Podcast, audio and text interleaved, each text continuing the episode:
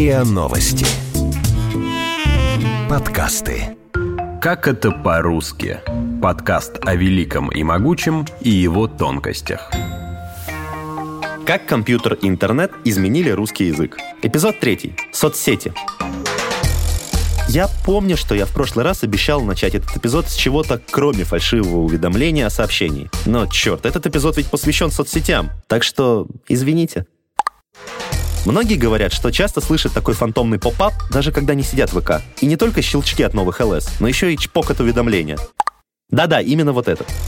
И все, и полез чекать личку или смотреть пуши. Что же там? Новый френд? Коммент под той няшной сторис в паблике? Ой, а может лайкнули и расшарили пин с моей страницы? А, нет, это очередной рекламный спамбот. Ну и в честь тебя. Сайты крупнейших социальных сетей входят в топ-100 самых посещаемых интернет-ресурсов. Ежедневно в соцсети заходят миллионы человек, чтобы поделиться мнением, обменяться впечатлениями, рассказать о переживаниях, словом, пообщаться. Естественно, что среда такого масштабного общения не могла не повлиять на его формат.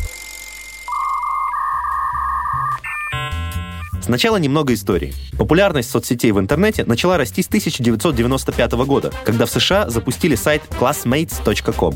Там можно было искать своих одноклассников, составлять виртуальные выпускные альбомы, планировать встречи выпускников. Сегодня Classmates почти мертва. По посещаемости в интернете она занимает 14-тысячное место, а средний пользователь проводит на сайте чуть больше трех минут в день. Настоящий бум соцсетей случился в начале 2000-х. В мае 2003 был запущен LinkedIn, соцсеть для поиска деловых контактов, а в в августе 2003-го начал работать MySpace — полусоцсеть, полублог для людей, неравнодушных к музыке, кино, танцам, театру и другому творчеству. До 2008 года MySpace оставался самой посещаемой соцсетью в мире, пока ее не обогнал созданный в 2004-м Facebook. И до сих пор Facebook остается самой популярной в мире соцсетью, если, конечно, не считать соцсетью YouTube.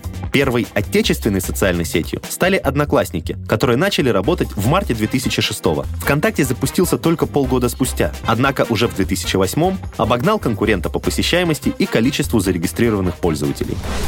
В англоязычном интернете соцсети появились раньше, чем у нас, поэтому названия большинства основных элементов и действий в соцсетях на русском либо переведены, либо прямо скопированы с английского. Собственно, само слово «соцсеть» — это перевод и сокращение словосочетания «social network».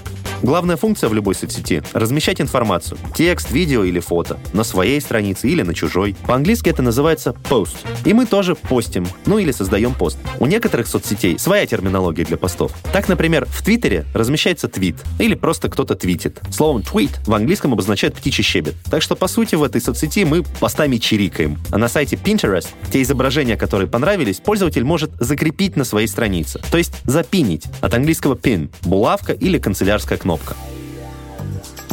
И вот мы разместили пост. Можно постить в своем профиле, от английского profile, а можно в паблике, то есть на общедоступной странице, public page. Что можно делать с постом дальше? В первую очередь оставить комментарий, сокращенно коммент. Тут одновременный принцип экономии усилий в языке и незатейливая калька с английского comment. Однако не стоит комментировать слишком много, иначе под постом возникнет флуд, побуквенное прочтение английского flood, потоп, наводнение. Часто флудить начинают боты, сокращенно от робот. Это фальшивые автоматизированные аккаунты, которые постят совместят одно и то же. Агрессивный флут может перерасти в холивар, holy war, священная война. И за флут, и за холивар, и за создание ботов пользователя могут забанить. От английского ban, то есть запрет или запрещать. Если постом хочется поделиться, то его можно пошерить, от английского share, ну или, как у нас иногда говорят, пошарить. Тут сыграла роль созвучие с похожим русским словом. Если надо в посте отметить место или определенного человека, то их можно тегнуть, от английского tag. А если хочется показать, что пост понравился, его можно лайкнуть или поставить под ним лайк. Нравится в переводе с английского. Впервые кнопка лайк появилась в ныне полумертвой соцсети FriendFeed в 2007 году. Но в 2009 Facebook ее запатентовал. На разных сайтах иконка лайка выглядит и называется по-разному. Мне нравится ВКонтакте, класс в Одноклассниках, рок на видеосервисе Куб и так далее. Некоторые сайты, например YouTube, ввели еще кнопку dislike, не нравится. В Рунете их для краткости называют дизы. Относительно недавно в соцсетях распространилось новое явление. В 2016 году Facebook позаимствовал у соцсети Snapchat идею выкладывать видео и фото на короткое время, после чего этот контент удаляется безвозвратно. Компания подключила эту функцию и в свою основную соцсеть, и в купленные ранее Instagram и WhatsApp. В декабре того же 2016 года такая же возможность выкладывать временные фото и видео появилась ВКонтакте. И сегодня сотни миллионов пользователей ежедневно постят, шерят и просматривают миллиарды историй, или как мы их называем вместе с иностранцами, stories. Совокупный охват зрителей stories только в тех соцсетях, которые принадлежат Марку Цукербергу, приближается к 2 миллиардам. Специалисты по медиа называют stories новым черным и единственным новым форматом старителлинга. А сам Цукерберг говорит, в ближайшем будущем сторис станут самой доминирующей формой общения в интернете, потому что люди хотят делиться тем, что не постоянно и изменчиво, и мы полностью готовы к этому будущему. Вы слушали эпизод подкаста «Как это по-русски».